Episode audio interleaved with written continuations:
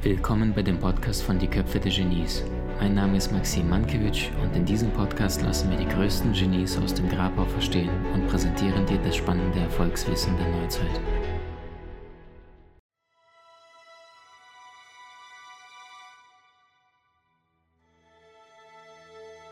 Heute ein sehr knackiges, ein allerdings eins sehr, sehr spannendes äh, Thema. Wie schaffst du es, deine Dinge, die du hast, entsprechend umzusetzen und leicht ähm, in die Veränderung zu kommen, beziehungsweise wie schaffst du es, diese so zu ordnen, dass du auch entsprechend am nächsten Tag äh, oder in den nächsten Wochen und Monaten das Ganze anpackst.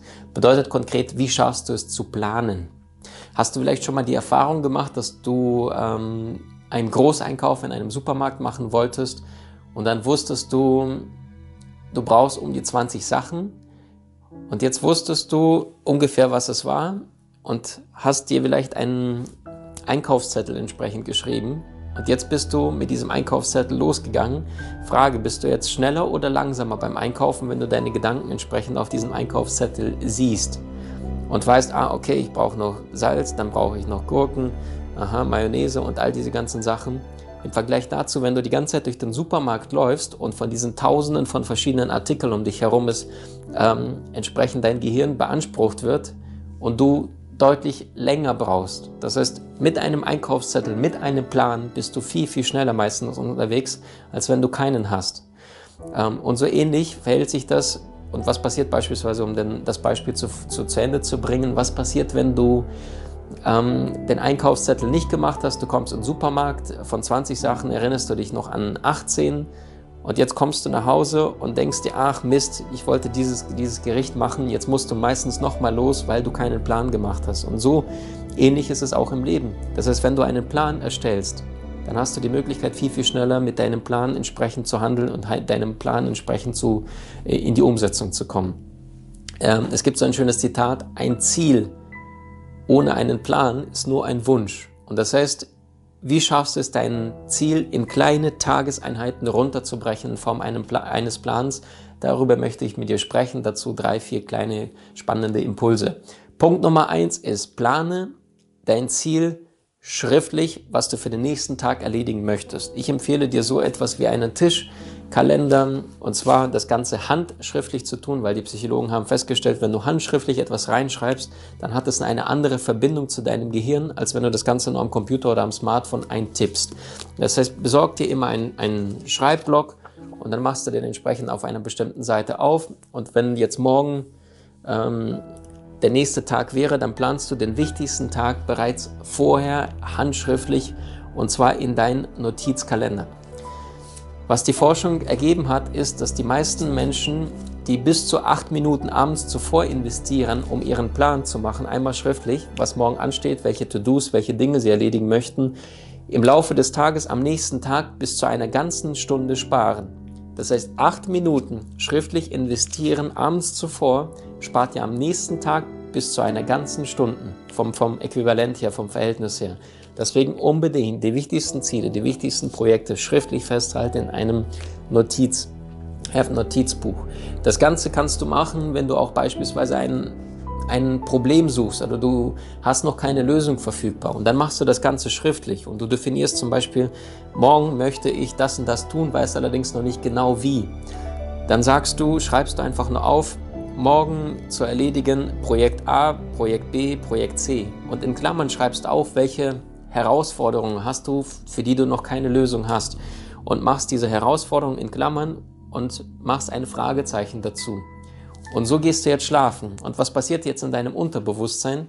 Dein Unterbewusstsein wird die nächsten sechs, sieben, acht, neun Stunden, je nachdem wie lange du schläfst, die ganze Zeit daran arbeiten, dass deine Lösung im Unterbewusstsein, wenn du in diesem bewusst, ähm, anderen Bewusstseinszustand bist, in der Nacht bist du in der Theta- und in der Delta-Phase, dass du entsprechend nach einer Lösung in deinem Unterbewusstsein gesucht wird. Und häufig, ich habe das schon so oft erlebt, ich wache auf und habe irgendeine Herausforderung, irgendein Problem, irgendeine Lösung, die ich noch nicht hatte abends zuvor. Und am nächsten Morgen beim Aufwachen kriege ich diese Eingebung, kriege ich die Lösung.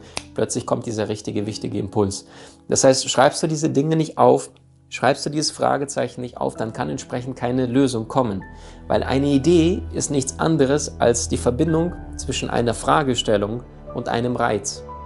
Und das heißt, wenn du eine Frage gestellt hast an dein Unterbewusstsein, dann kannst du entsprechend auch einen Reiz, eine Idee bekommen, im Außen und dann begreifst du plötzlich, ach, das könnte ich tun. Hast du allerdings keine Frage gestellt, wie kannst du dieses Thema lösen, dieses Problem schneller bewältigen, dann kriegst du auch aus dem Unterbewusstsein, aus deinem gewaltig großen Archiv, wo all die Informationen gespeichert sind, auch entsprechend keine Lösung. Und damit das funktionieren kann, Schreib dein Problem oder deine Herausforderung oder deinen Plan schriftlich auf, am besten mit einer Fragezeichen, wenn du noch keine Lösung hast und bitte dein Unterbewusstsein, dein heimliches Genie darum, dass es dir eine Lösung liefert innerhalb der nächsten paar äh, Stunden, während du schläfst und meistens wirst du sehen, am nächsten Morgen wird dir einiges einfallen. Karl Lagerfeld beispielsweise hat erzählt, dass seine besten, schönsten Kreationen, der Modedesigner Karl Lagerfeld, ähm, meistens beim Morgens beim Aufwachen zu ihm kam und direkt neben seinem Schlafbett, seinem Bett hatte er immer ein Blatt Papier und ein Block und ein Bleistift und dort zeichnete er die wichtigsten Kreationen, die wichtigsten, schönsten Kleider, die meistens in der Nacht oder kurz beim Aufwachen, vor dem Aufwachen gekommen sind im Traum, zeichnet er auf und ist damit entsprechend berühmt geworden. Also dein Unterbewusstsein arbeitet entweder für dich oder gegen dich. Du kannst ja auch irgendwas anderes reinziehen, einen Horrorfilm oder etwas, nur dann arbeitet das Unterbewusstsein entsprechend nicht für dich, sondern für irgendwas anderes. Das heißt, befrage dein Unterbewusstsein, mach dein Ziel schriftlich. Wenn du das Ganze tust, sind drei Dinge, auf die zu achten sind. Punkt Nummer eins ist, du überlegst dir, was möchtest du am nächsten Tag konkret tun? Punkt Nummer eins ist, was möchtest du an dem nächsten Tag konkret anpacken? Tu, Frage Nummer zwei ist, wie lange dauert diese Tätigkeit?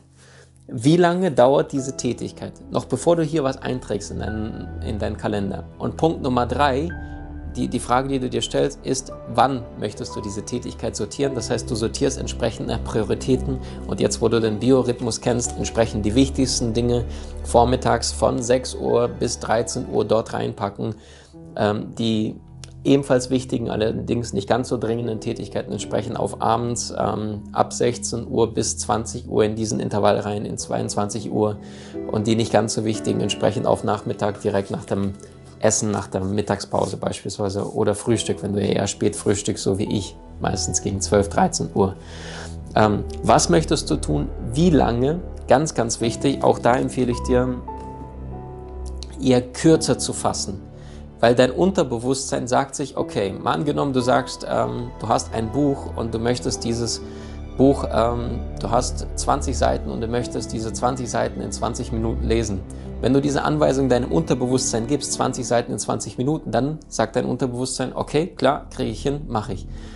Sagst du allerdings, ich möchte einfach mal lesen und äh, begrenzt das nicht mit der Zeit, dann schaffst du genau diese 20 Seiten auch in zwei Stunden. Das ist das Parkinson-Gesetz. Das heißt, Cyril Parkinson hat herausgefunden, die Zeit dehnt sich so lange aus, wie du sie vorher geplant hast und vorher in deinem Gehirn definiert hast, dass es lange dauert, wie lange es dauern wird. Das heißt, legst du deine Erwartungshorizonte kürzer und sagst, ich schaffe diese Tätigkeit auch in der Zeit, dann schaffst du es meistens auch kürzer, als wenn du von Anfang an schon planst, zwei Stunden. Das heißt, tendenziell immer ein bisschen kürzer planen, plus einen Puffer einbauen, das ist nicht irgendwie Projekt 1, Projekt 2, 10 Uhr, Projekt 3, 11 Uhr. Nein, das ist viel zu viel, viel, viel zu kompliziert.